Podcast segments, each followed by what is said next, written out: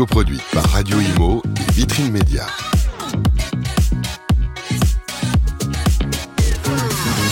Eh bien bonjour à toutes et à tous, merci euh, d'être avec nous. Voilà euh, une idée un peu innovante, on s'est dit qu'on allait vous recevoir et vous donner du contenu différemment. Voilà, différemment. Et quoi de mieux finalement qu'un endroit où lequel euh, se, centre, s'échange des idées, parfois des histoires amicales, professionnelles. tous les sujets seront évoqués sans tabou, sans éluder absolument aucune question. Bien évidemment, on va parler d'immobilier et on va le parler dans un cadre qui est magnifique, un cadre bucolique, qui est un cadre de restauration, de restauration étoilée, je le précise. Tout à l'heure, on aura le plaisir de recevoir le chef qui nous reçoit. On est ici, au restaurant Fleur de Pavé, qui est un restaurant étoilé euh, avec une étoile au Guy qu'il a gagné d'ailleurs extrêmement vite. On est 5 rue Paul Lelon dans le deuxième arrondissement. Et je vous propose, les amis, qu'on se retrouve chaque mois pour un déjeuner ou un dîner dans lequel on va croiser nos idées. Surtout, vous n'hésitez pas, bien sûr, à liker, à commenter tout ce que nous faisons. Et euh, l'idée, elle est simple. Hein. Je vous la fais courte. On reçoit des amis, on échange. Parfois, c'est un peu vif, parfois, c'est un peu consensuel. En tout cas, c'est toujours bienveillant. C'est le principe de l'émission et c'est la promesse que l'on vous donne, mais aussi une promesse de contenu sur les métiers. Et Dieu sait qu'aujourd'hui, vous n'avez jamais été aussi ébranlé par l'actualité, par l'inflation normative. Donc il est temps de parler d'immobilier apaisé, de ville apaisée, et c'est bien l'objet de notre euh, circuit et de notre collection. Cette collection, c'est, on se dit, presque tout. Voilà. On se dit presque tout. Cette euh, édition, elle a été construite, co-construite et co-écrite par le fondateur, président de Vitrine Média, Thibaut Guillaume. Salut Thibaut. Bonjour Sylvain. Comment ça va? Bah, Écoute, je suis en pleine forme, je suis content qu'on soit là. On a eu cette idée au même endroit et ça se réalise très peu de temps. C'est toi qui as. Alors, tu, parce qu'en plus, tu as un maître en télé, c'est euh, Thierry Ardisson, que tu adores. Oui. Et tu t'es dit, lorsqu'il y avait les dîners du Faubourg, hein, oui. du Faubourg Saint-Honoré, oui, 92, euh, Thierry Ardisson, qui était un, innovateur incroyable à la télé, qui a toujours créé des programmes incroyables, oui. Tu as souhaité finalement rencontrer des, personnes chaque mois. Et tu nous as confié la production de, cette émission. Donc on, va se retrouver tous les deux, si tu veux bien. Oui. Tous les mois. C'est quoi l'idée? Bah, L'idée, c'est qu'on se dit presque tout. Je pense que c'est surtout à table. C'est un moment où on se dit en général des choses incroyables qu'on retient, mais qu'on ne filme pas. Et, qui, euh, et donc je pensais que c'était intéressant d'avoir ces discussions avec des personnes de cœur. Euh, donc c'est vraiment important, voilà, inviter des personnes de cœur sur ces émissions. Deuxième sujet, il faut que ça soit utile. Et donc euh, inviter des, euh, des talents, des hommes et des femmes qui sont reconnus dans l'immobilier et qui vont donner des conseils utiles aux agences immobilières, aux mandataires, on en parlera, au monde de l'immobilier pour développer son business. Et ça, ça me paraissait très important. Et puis troisième sujet, ça doit être un moment décontracté, un moment de plaisir. Donc oui, à table, lors d'un déjeuner, d'un dîner. C'est là où les langues se délient. Exactement. Donc c'était l'occasion de le faire. Et, je sais que c'était avec toi, euh, voilà, avec Radio Imo. Et donc, euh, on, a, euh, on est parti sur ces, sur ces émissions ensemble. Je suis très content d'être là avec nos trois invités. Voilà. On va les présenter. Alors, les invités, on va les présenter. Alors, bien sûr, le concept est toujours le même. Hein. On va avoir des invités qui vont s'affronter. Ils ne se connaissent pas forcément. Ils ne sont quasiment pas préparés à cette émission. Et l'idée, c'est de laisser la plus grande part de spontanéité. Surtout, je compte sur vous, les amis qui nous écoutez, de nous faire partager vos commentaires, puisque c'est un premier numéro. Donc, on est très attentifs à vos retours. Voilà, moi j'ai le plaisir d'accueillir sur le plateau. Il est, euh, c'est un coach. Il est, il suit les, il parcourt les routes de France pour former les professionnels de l'immobilier. Il est le patron d'un organisme de formation qui s'appelle Accélérimo. Ça dit tout, hein, dans le nom? Oui. C'est Sébastien Tedesco. Salut Sébastien. Salut Sylvain, salut Comment à tous. tu vas Super content de vous retrouver, super content d'être là. Et, très déçu de ne pas venir tous les mois. et merci de venir euh, parce que je sais que tu as pris un avion très tôt ce matin. Merci. Tu étais trois heures en formation juste avant d'arriver ici au resto. On est vraiment ravis de t'avoir.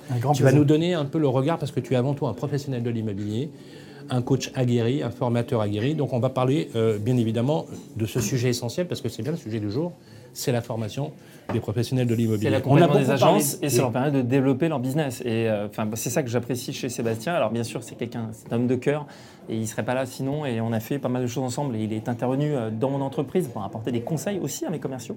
Donc il apporte des conseils non seulement aux agences immobilières, mais aussi à euh, toutes les entreprises.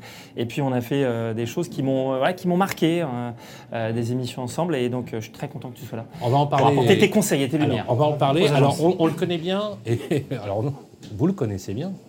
Moi, je le connais depuis plusieurs années, puisqu'il avait lancé euh, une formidable initiative en innovation tech pour l'immobilier en créant euh, la Real Estate, qui était une association, qui était la première euh, association qui parlait d'innovation dans l'immobilier. Il s'est pas fait que des amis d'ailleurs à cette occasion. Et ensuite, il a évolué vers le concept des nouveaux réseaux de distribution, une nouvelle façon d'imaginer l'immobilier. Il a créé la Maison des mandataires. C'est un économiste, c'est un essayiste reconnu, c'est quelqu'un qui est respecté. Il se débrouille plutôt bien parce qu'il est tout jeune. En tout cas, je suis ravi de l'avoir. c'est un ami, j'ai pas honte de le dire. J'aime beaucoup son style c'est Vincent Pavanello. Salut Sylvain et merci beaucoup euh, Thibault pour, euh, pour l'invitation. Bonjour Vincent. Président de la Maison des mandataires. Exactement, moi je suis ravi parce que d'abord j'aime beaucoup aller dans les bons restaurants. Mais il y a une chose que je préfère. C'est ce qu'on a fait. on est au Maurice, on avait fait un très bon la dîner. dernière fois ensemble, ah. on s'était en fait rencontrés. Mais il y a une chose que je préfère, euh, c'est aller dans des très bons restaurants avec des gens de l'immobilier. D'abord parce que c'est des bons vivants en général. Ouais, je pense que c'est le cas. Ouais. Je connais Sébastien, je connais pas Cyril, mais je pense que c'est bon vivant. Et puis souvent les débats sont, sont, animés. Et, effectivement, on a plaisir à ne pas être toujours d'accord. Euh, en tout cas, c'est comme ça. C'est dans cet état d'esprit que je viens à, cet agréable déjeuner. Donc, encore une fois, merci. Puis ravi de, vous revoir et, de te rencontrer. Et moi, j'ai, c'est aussi Vincent parce qu'on s'est rencontrés. La première fois que je t'ai rencontré et écouté, c'était euh, lors des assises de l'immobilier que tu organisais et tu étais le maître de conférence à ce moment-là, Sylvain. Et euh, une remarquable intervention entre il y avait plusieurs, plusieurs invités, Laurent Viment était là et tu étais là et j'avais trouvé très intéressant le challenge et, et, tu avais réussi à, expliquer alors, on va, parler, euh, on va parler bien sûr beaucoup de formation, parce que c'est vraiment le, sujet. Alors, il euh, n'y euh, a, pas de, a pas de questions qui seraient éludées. Hein. Non, on est d'accord. On se dit presque tout. c'est le sujet. L'idée, c'est vraiment de se dire tout. un grand professionnel de l'immobilier, et d'ailleurs, je tiens à souligner que ça a été le premier à créer une maison d'édition de logiciels pour accompagner, coacher, utiliser en fait la tech pour le service de proximité pour, dans la relation client euh, ça remonte. Euh, alors, on, peut dire que c'est hier, mais finalement, c'est une autre génération aussi. Euh, il a aujourd'hui, il est président de Agence Plus, et il est avant tout, et j'aime beaucoup l'idée d'ailleurs, qu'on soit d'abord un professionnel de l'immobilier qui a imaginé en fait la transformation de la tech, parce que je pense qu'il y a que les professionnels capables réellement d'imaginer ce que peut être le devenir de leur métier, parce que parfois on dit que dans certains métiers ça manque de vision. Je suis ravi d'accueillir Cyril Tanchon. Ben, moi aussi. Bonjour, Bonjour à tous. Merci d'être là. Alors Cyril, Agence Plus. Alors Agence Plus, c'est né, euh, né dans les années 80. Le projet est né en 98-99. Ah ouais, quand même. Donc Internet fonctionnait même pas. Il fallait pédaler pour avoir une connexion Internet. le petit bruit là. Voilà, le petit bruit qu'on ah connaît tous. Et, euh, et l'idée, c'était de dire, euh, c'est parti sur un constat qui était les agences communiquaient pas assez entre elles. À l'époque, on s'envoyait des fax. Voilà, je vous parle de l'âge de pierre. Mais euh, c'était de dire, mais est-ce qu'Internet, alors je ne viens pas du tout de la tech, mais est-ce qu'Internet ne peut pas être un moyen pour communiquer rapidement entre les agences immobilières? S'échanger des informations, euh, l'intercabinet, quoi, quelque part. Donc j'ai un ami qui était euh, à l'époque ingénieur chez Capgemini, je lui en parle. Et il me dit, mais si, il y a peut-être un truc à faire. Et on a créé la société qui, au départ, s'appelait Entre Agences, d'ailleurs. Mhm. Jusqu'en 2004, 2004, la société s'est appelée Entre Agences. Donc, c'était l'idée de faire mhm cette fédération entre les agences immobilières. Euh, on avait été voir euh, différents réseaux. Euh, bah, il y avait ERA, à l'époque c'était Jean Lavopo, il y avait Century 21, on avait la FNAIM. On avait fédéré 160 agences en 2002 à Paris sur le concept d'un logiciel web. Personne n'en voulait. Tout le monde avait peur. J'ai rien chez moi, rien sur mon ordinateur. Où sont mes données Mais oui. On a eu 5 ans à avoir les. Et aujourd'hui, c'est incroyable comme tu as euh, finalement une vision. Il était précurseur. Car tu vois aujourd'hui ce, que, ce, qui est devenu le, ce est devenu le métier. Alors c'est pour ça que Cyril est là. Cyril, il est intarissable. Je sais que si on le lance, il est parti. Donc il, pour moi, c'est la mémoire de l'immobilier avec toi. D'ailleurs, c'est pour ça que je voulais qu'il soit là. Ça fait des années qu'on travaille ensemble. Il connaît tout l'immobilier. À chaque fois qu'on discute, qu'on échange ensemble, on crée quelque chose. Parce qu'il connaît tout de l'immobilier. Il est là depuis longtemps. Et ça, c'était important qu'il soit là. Euh, alors Sébastien, bien sûr, ça fait euh, près de 15 ans aussi que tu fais de l'immobilier. On pourra en reparler. Et Vincent, justement, le talent n'attend pas l'âge et les années, puisque tu en as beaucoup. Je vais finir par vieillir. encore une fois, ça c'est sûr. C'est comme tout. Mais, ça mais, mais non, mais c'était important parce qu'on a beaucoup de choses. Et Cyril est intarissable sur l'immobilier, il connaît beaucoup de choses. Il était là au début. C'est pour ça que je voulais qu'il soit là. Et c'est l'objet euh, de notre rendez-vous. C'est l'heure. Juste, alors, la boîte est devenue. Euh, elle en est où aujourd'hui? Alors aujourd'hui, si, tu veux bien, on en garde un petit peu, on en garde un petit peu. Voilà, si tu veux bien, on va en garder, on va en garder un peu pour tout à l'heure, puisque effectivement c'est l'heure, c'est l'heure de l'apéritif, les amis, et je vous propose, et ça va être l'exercice pour chaque mois, qu'on vous présente le menu du jour, parce qu'on a encore, bien sûr, on a envie de vous, vous donner envie de venir, bien évidemment, et surtout de, de- de nous suivre. Et euh, le pari qu'on a fait avec euh, Thibaut, c'est vraiment de vous faire découvrir aussi une façon originale, sobre, frugale, de découvrir les bons produits d'intérieur. Vous allez voir, ça vaut la peine. On va accueillir maintenant le chef de ce restaurant, qui est le créateur de ce restaurant. Il s'appelle Sylvain Sandra. On le retrouve tout de suite.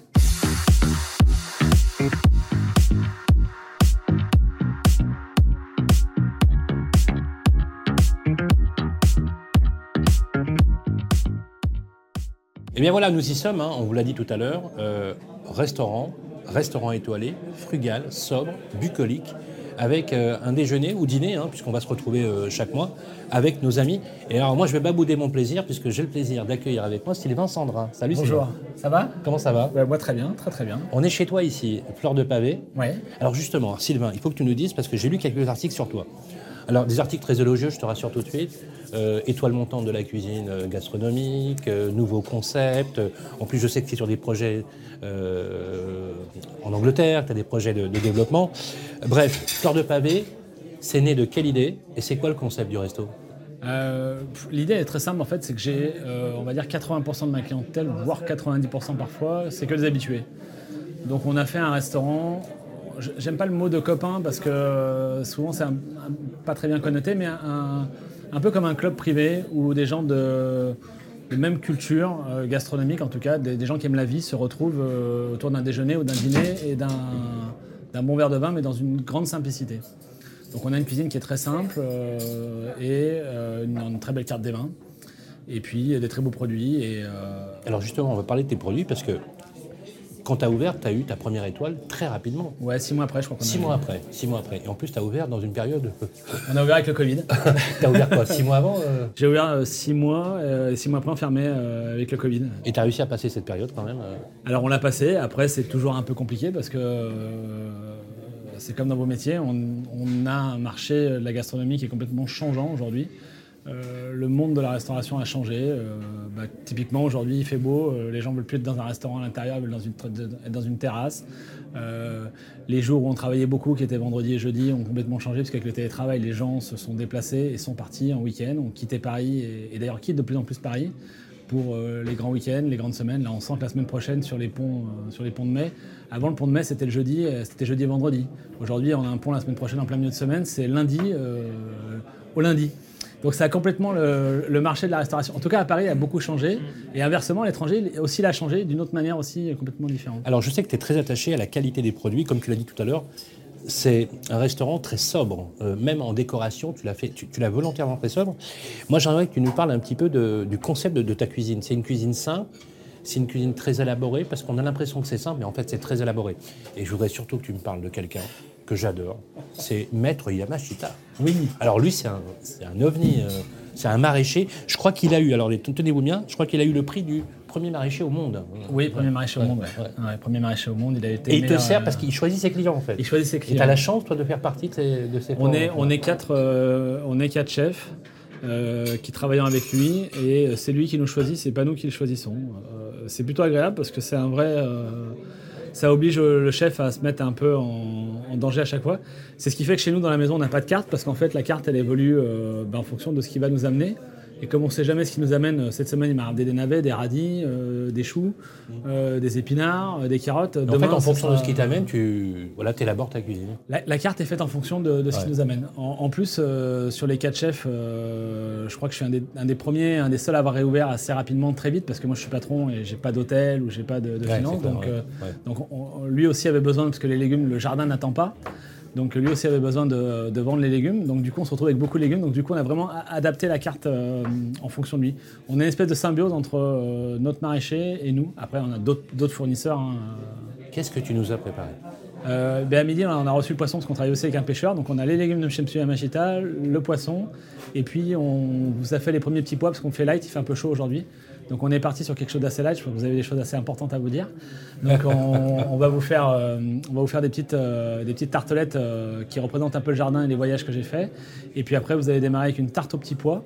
Et après, vous allez avoir un cabillaud là, et tout, qui arrive directement de Bretagne, qui est arrivé ce matin directement de Bretagne, avec les légumes directement du jardin, un petit jus de langoustine. Parce que chez nous, on jette rien, donc on a un petit jus de langoustine, on a fait ça avec. Et puis en dessert, je pense que soit on partira sur la pavlova, euh, quelque chose de, très léger, soit soit de la fraise, parce que c'est le début de la saison de la fraise. On n'a pas encore décidé avec le pâtissier, parce qu'on est en train de faire un nouveau dessert. On a reçu aussi, aussi un super mascarpone d'Italie. Et on a fait une glace euh, avec ce mascarpone ce matin. Donc je ne sais pas encore trop ce que je vais vous faire au dessert, parce que là, on est en train de... Est-ce que tu veux me faire plaisir pour la prochaine, s'il te plaît? Commande du lard de colonnata. Du lard, la dernière fois. du lard de colonnata. J'en suis, j'en dingue. Alors, on va mettre l'adresse du site internet de Fleurs de Pavé. C'est le restaurant où il faut que vous alliez. Et ça va être. Et en tout cas, ça va être bon. Voilà. J'espère, vous allez me dire, Ça va ça être très bon. Il a dit, ça va être très bon. On enchaîne tout de suite. Allez, Merci Sylvain. je vous souhaite un bon appétit. Merci. Merci.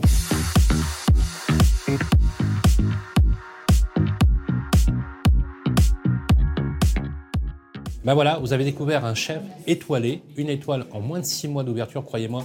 Euh, c'est pas simple. J'espère qu'on vous a donné envie de, venir et de venir ici nous rejoindre, de nous parler euh, de votre métier. En ce moment, on parle beaucoup de baisse du pouvoir d'achat. On parle de crise de l'offre. C'est pas la demande hein, qui est en cause. Aujourd'hui, qu'il y a une pénurie de produits sur le marché. Euh, J'ai relevé deux, trois chiffres qui vont vous donner le ton, puisqu'on a titré cette première partie à l'apéritif. C'est est-ce que le marché immobilier va connaître la crise? Question, je te laisse cette intro, euh, Thibault. Bien est-ce sûr. Que, est-ce que toi. Crise ou pas crise? Bah, C'est une question que nous posent nos clients. En tout Voilà. cas, c'est nous, on est, euh, Est-ce qu'on tous les jours en contact avec les agences immobilières, on discute avec eux et on- en tout cas, on, on discute avec eux. C'est une question qu'ils se posent, qu'ils se posent. En tout cas, c'est voilà, après deux très belles années. Euh, dans l'immobilier, qu'est-ce qui va se passer? C'est quoi la suite? Et pour moi, c'est ça le, référentiel ou la façon de fonctionner un entrepreneur, c'est qu'il doit constamment se dire mais qu'est-ce qui va se passer? Pour pouvoir se préparer. Euh, moi, je pense et tu le soulignes avec tes chiffres, que, euh, en tout cas, c'est mon avis sur la question et on va pouvoir en débattre, que le marché va résister. Euh, je pense qu'il va certainement avoir une correction, hein, comme on le voit en bourse, il y a une correction. Les corrections, il ne faut pas prendre peur, elles ont toujours de 15%, 15-20%, mais ça ne peut pas dire effondrement. Et euh, d'ailleurs, ceux qui résistent aux, corrections, c'est ceux qui savent justement se préparer pour la suite. Et justement, se préparer pour la suite, c'est se dire que bah, le marché va probablement pas faire un million, un million deux, un million trois de ventes euh, cette année. Certainement moins, mais euh, si on finit à 900 000, est-ce que ça sera une mauvaise année? C'est une question qu'on peut se poser. Moi, je pense que, comme tu le disais, y a, la demande, elle est là. Euh, et c'est plus le contraire. On a peu d'offres encore aujourd'hui. Euh, donc, oui, il y a eu quelques éléments qui font que le marché se resserre. On, en a entendu parler. Et puis, voilà, des éléments euh, extérieurs qui, qui viennent affecter un peu euh, le moral. Mais je pense qu'en tout cas, la demande est encore là. Et c'est pour moi le, le principal, euh, la princi- le principal élément à regarder. Voilà. Sébastien, toi, tu as, eu- Ouais. tu, tu as l'habitude tous les jours de prendre la température des agents immobiliers. Aujourd'hui, qu'est-ce qui se dit dans la province? Bah, il se dit que le point d'inflexion est arrivé. Donc, euh, il se dit que ça y est, euh, euh, les délais de vente commencent un petit peu à se rallonger, euh, les acquéreurs commencent à avoir un petit peu plus de choix, euh, il va falloir commencer à faire de la pédagogie sur les baisses de prix. moi, je l'ai vu arriver déjà depuis l'été dernier, les Parisiens commençaient à m'en parler. Puis au mois de septembre-octobre, j'ai des agents immobiliers qui ont commencé à me dire on a recommencé à faire des découvertes acquéreurs. Je ne savais pas qu'on s'était arrêté. Eh, non, mais, non, quand, on, quand on lit, on y croit à peine, parce que la découverte acquéreur, c'est l'ADN du métier, C'est hein c'est central. C'est ce que tu formes un pour- tu- on tu- le tu- fait, on l'enseigne, etc. Mais là, c'était ben, quand tu as 40 appels sur un bien et que le truc va se vendre dans la demi-journée, ben, tu prends plus le temps de faire ça. Donc ça a on a commencé à me le dire à Rennes, puis à Bordeaux, puis à Lyon. Puis là, sur les zones rurales, ça commence à être un peu plus compliqué. Les biens qui sont un peu moins cœur de, de cible commencent à mettre un peu plus de temps. Les acquéreurs. Voilà. Donc on voit que le point ça. d'inflexion, en tout cas, est en train d'arriver. On a un peu moins de demandes. Les stocks vont commencer à réaugmenter un petit peu. Maintenant, moi, je crois plutôt à une normalisation, en tout cas dans un premier temps. Effectivement, comme tu disais, si on fait un million de transactions à la fin de l'année, pour avoir connu des années à 7- 650, 700 000 transactions, ça reste des années qui sont exceptionnelles. On était peut-être, on s'est peut-être un peu mal habitué, on s'est peut-être un peu embourgeoisé, je sais pas, ces deux dernières années. Euh, je pense que le plus, le plus beau est derrière nous, en tout cas. Vincent, Peut-être pour revenir sur 2020-2021, les trois drivers principaux qui ont notamment accéléré et dynamisé le marché de l'ancien, c'était d'une part des taux d'intérêt très bas, qui remontent un peu mais qui restent relativement bas et qui en plus avec l'inflation sont en réel négatif, on pourra y revenir. Euh, Deuxièmement, oui, c'est, c'est intér- est-ce que- pardonne-moi, je te coupe, mais c'est important que tu rappelles que, parce que les, les- les- les- ceux qui nous écoutent ne sont sûr. pas des économistes, et ils ne comprennent pas qu'en fait, l'inflation telle qu'elle est aujourd'hui, avec les taux pratiqués, c'est hyper intéressant d'emprunter. en fait, ce c'est, c'est- c'est techniquement C'est même des, plus des intérêts intéressant. négatifs. Quoi. C'est même plus an. intéressant qu'il y a encore un an. Absolument. Exactement. Bien sûr. Euh, ce qui compte quand on analyse euh, les taux d'intérêt, c'est en réalité les taux d'intérêt réels, dont le calcul est très simple, c'est prendre le taux d'intérêt nominal, celui que vous affiche votre courtier ou votre banquier, et de déduire l'inflation. bah, comme là, on est plutôt sur des taux qui, vont, qui sont entre 1,5 et 2, disons 2 pour être, euh, pour être conservateur. Et Avec a une 5,2 inflation- d'inflation au mois de mai. voilà, entre 4 et 5, eh ben, on voit que le taux réel euh, est négatif et donc c'est intéressant. Donc les taux étaient très bas, ils restent bas même s'il y a une petite pression. Ça c'était le premier driver. Le deuxième driver c'était qu'il y avait beaucoup beaucoup d'épargne. Les Français avaient beaucoup épargné pendant la crise et ils ont dépensé une partie de cette épargne dans de l'investissement immobilier. C'est pour ça que la part de l'investissement locatif dans le total des transactions est passée de 15 points à 30 points.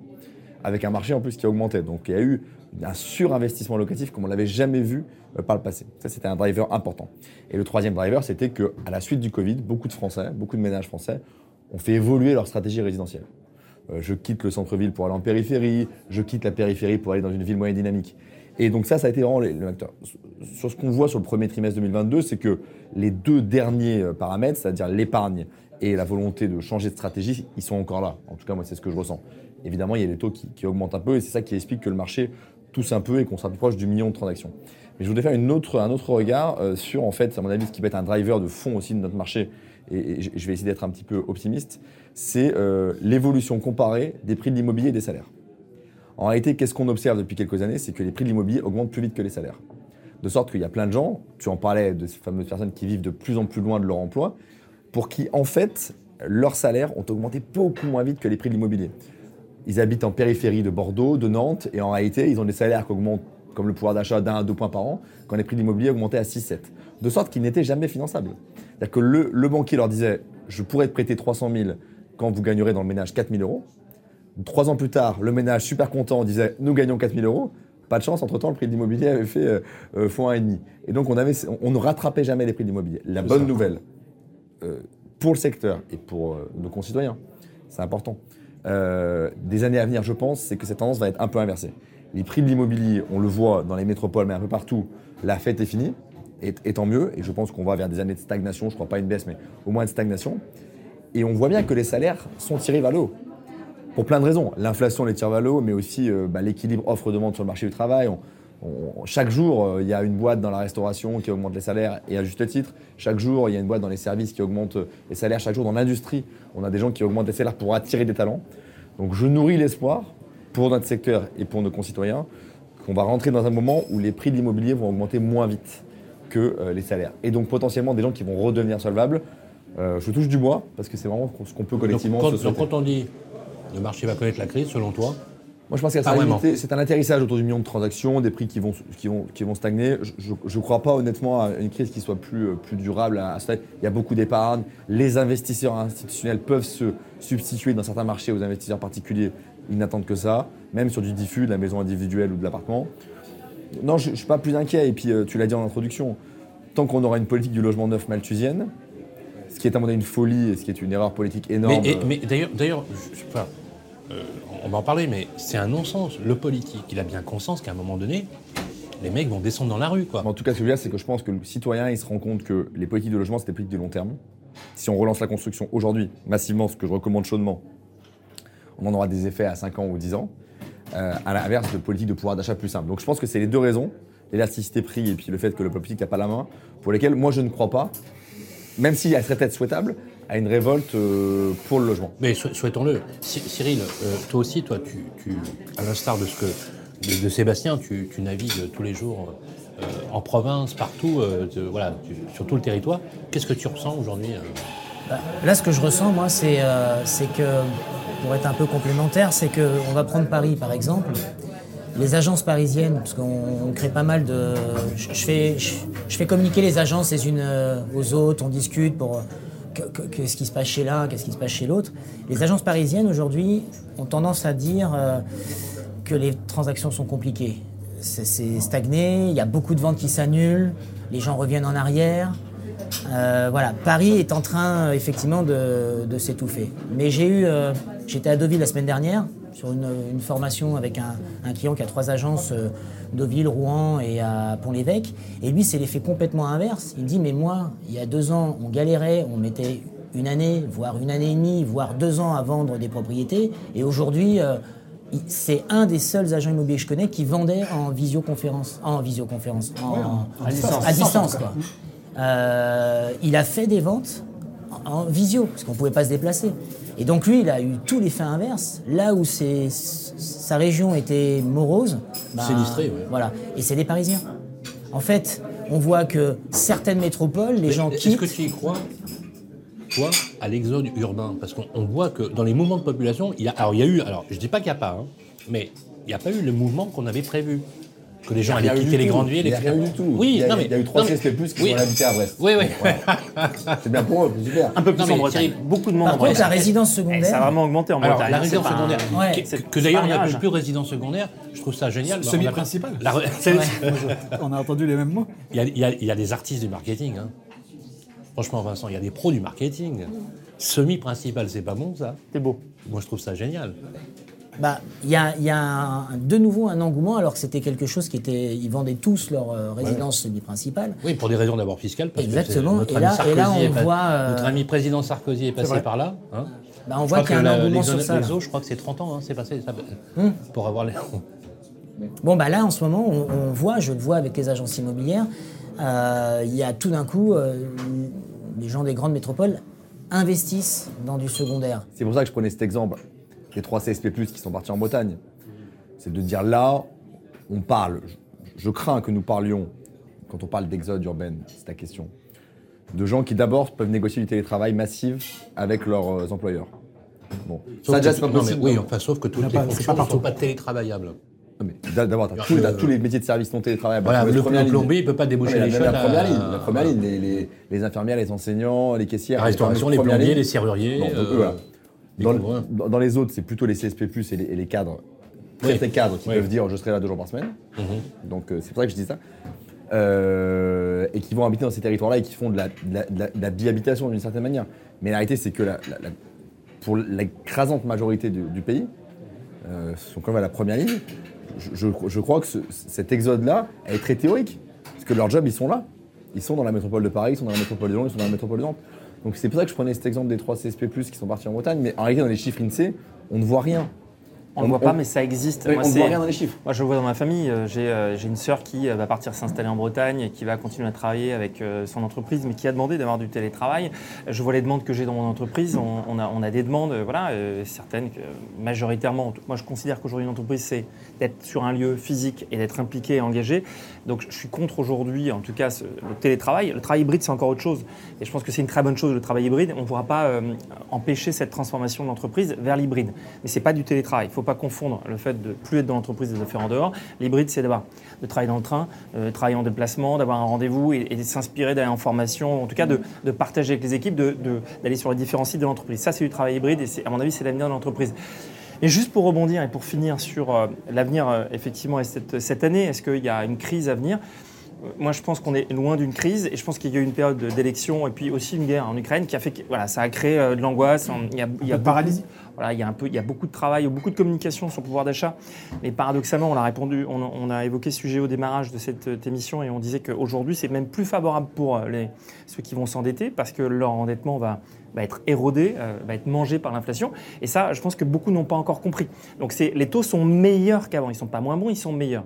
Si on prend en compte effectivement l'inflation.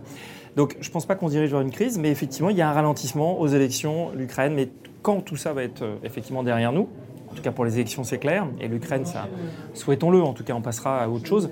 Je pense qu'on reviendra effectivement. euh, oui, il y a certainement besoin de refaire de la découverte client et de repartir sur le terrain. Ça, c'est sûr. C'était un peu facile. Mais on a vécu ça aussi en 2007. Moi, je me souviens qu'en 2007, euh, dans les agences immobilières, moi, la première remarque que j'avais eue, c'est ben, pas besoin de communiquer, les gens, ils viennent chez moi. C'est ce qu'on m'avait dit.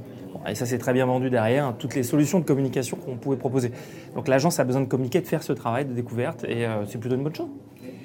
Bien, après ce préambule lié à l'apéritif, on va passer au sujet du jour, euh, avec euh, l'entrée, bien évidemment. Alors, je ne sais pas La si ça va être une hein. entrée digeste. Sylvain en a faim. Hein. En tout cas, une chose est sûre, en tout cas, une chose est sûre, Ah, moi, j'ai faim. non mandataire versus agence On immobilière. passe au plat de résistance directement, là. Je Non, c'est l'entrée, ça. sujet. Alors, ça nous rappelle quelques très bons souvenirs, d'ailleurs. Non, mais c'est euh, vrai. On dira un mot tout à l'heure sur quelqu'un qu'on a beaucoup aimé ici à Radio Imo. Il s'agit bien sûr de Laurent Vimont, euh, président de Sentieri euh, 21. Euh, je me rappelle effectivement d'une table ronde que j'ai eu le plaisir d'animer à Metz aux Assises du Logement organisée par Cédric Lavaux. Euh, mémorable. Alors, euh, versus mandataire, agence immobilière, est-ce que c'est toujours le même combat? On va vous en parler. Y a-t-il une guerre qui s'annonce? On va vous en parler aussi. L'idée aussi, c'est parfois aussi, peut-être, de dire des choses euh, qui ne nous font pas forcément plaisir. Euh, notamment, on va examiner les taux de rémunération, on va examiner la façon dont on recrute, mais aussi la formation, parce que ça, c'est le sujet du jour. Et ça, ça sera avec le plat. Merci. On se retrouve tout de suite.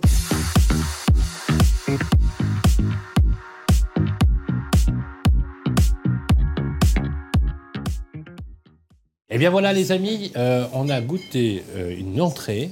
Vous avez aimé? Ah, c'était. Magnifique. C'était très bon. Parfait. Alors, voilà, alors je, je vous le dis, on avait une crème très légère au petit pois, tout autour du petit pois. C'est des feuilles de briques en fait qui sont. euh, alors pour que ça colle et que ça fasse Un un, peu comme de support. une tarte. hein.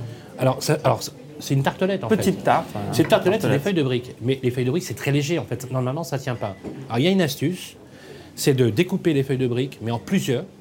Et pour qu'elles collent entre elles dans le moule, vous mettez un peu de sucre glace. Et à la cuisson, le sucre va se un transformer en caramel, mais très léger, et va cimenter les petites feuilles de briques. Vous, en mettez 4 ou 5. Ça vous fait un support très sympa, très facile à à trier, et vous faites une crème allégée, très léger, avec des petits pois, petits pois frais, légèrement ébouillantés, pas plus de 30 secondes, avec un courbouillon, et là vous avez une merveille. Voilà. C'est toi, que- donc c'est toi qui as fait l'entrée du coup. alors, est-ce que ça vous fait pas rêver? Ben oui. Comme quoi, c'est très simple. Et d'ailleurs, euh, on vous donnera des éléments, des petits tuyaux. Parce que, je ne sais pas si tu es d'accord, Thibault, mais on, on devrait donner des recettes aussi au fur et à mesure. On donnera les recettes. Moi, Parce je pense qu'on va, dem- on va demander euh, effectivement au chef les, les recettes de ce qu'on a mangé comme ça. euh, Alors, ça, c'est la bonne ceux nouvelle. qui peuvent pas venir parce qu'ils sont trop loin, ils pourront quand même essayer chez eux. Alors, on va, on va goûter. Vous allez voir un cabillaud, euh, cabillaud de la mort. Voilà. Une tuerie, on Voilà. peut le dire.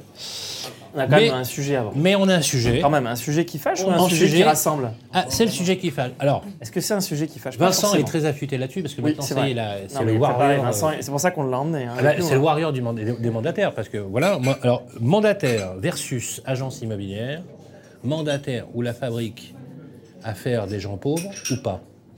Parce que je vous fais le pitch. Euh, alors, effectivement, c'est des agents immo- immobiliers qui, n'ont- qui- qui ont fait les calculs. D'accord. On a pris la somme des, des ventes. Tu vois, Cyril Ouais, somme des ventes. On a calculé le point moyen des honoraires générés par un égo. Ça, vous avez l'habitude, messieurs, hein, vous faites ça tous les jours. Bon. Ensuite, on s'est amusé, entrée-sortie, à calculer avec un statut d'indépendant. Parce que, comme vous le savez, le premier employeur des mandataires français sont les agences immobilières, puisqu'ils ont 80% de leurs commerciaux qui sont des, agents Des agents commerciaux. commerciaux, C'est pour ça que parfois, euh, voilà, euh, parfois il y a des guerres de chapelle, bon bref. Euh, ça, il aime bien Vincent. Et la règle de rémunération, grosso modo, c'est 20, 25 entrées, 20, 25 sorties. Hein, tu es d'accord 40 Dans à une agence. 50%. Dans une agence, ouais. Des fois, ça monte un peu plus, hein, tu es d'accord De plus en plus. Ouais, ça monte un peu plus. Bon, on comprend pourquoi. Euh, donc, grosso modo, sur 100, eh ben, tu prends 50, entrée-sortie, quand tu es négo dans une agence immobilière. Quand tu es dans un réseau, propriétéprivée.com, euh, sur IAD, etc., tu peux prendre jusqu'à 71-80%. Il y a même des réseaux comme euh, Meilleur Bien, par exemple, euh, ou d'autres, qui ont sorti un concept 100%. incroyable. C'est je vous donne tout. Voilà. Vous avez 100% des, des, des honoraires. Ils ne sont pas porteurs de cartes, comme les agents co, je précise quand même, d'accord? Euh, Alors, la formation, on va, en, parler. Rémunération, selon les réseaux qui étaient donnés, et je reprends les chiffres donnés aussi par Laurent Bimon. Tu étais là, en moyenne, entre 35 et 40 000 euros de rémunération moyenne par négo agence, et moins de 17 000 euros, soit moins pratiquement 1200 euros par mois en moyenne, entre 1200 et 1500 euros par mois, pour un mandataire. Vrai ou faux Deuxième chose, les parts de marché qui font beaucoup hurler. Tu as communiqué, et d'ailleurs Julien Savelli a emboîté le pas, hein, rappelle-toi, tu étais Et il était d'accord avec moi. Et il était d'accord avec toi, puisque le, Il le était là. laboratoire FNIM avait donné des chiffres.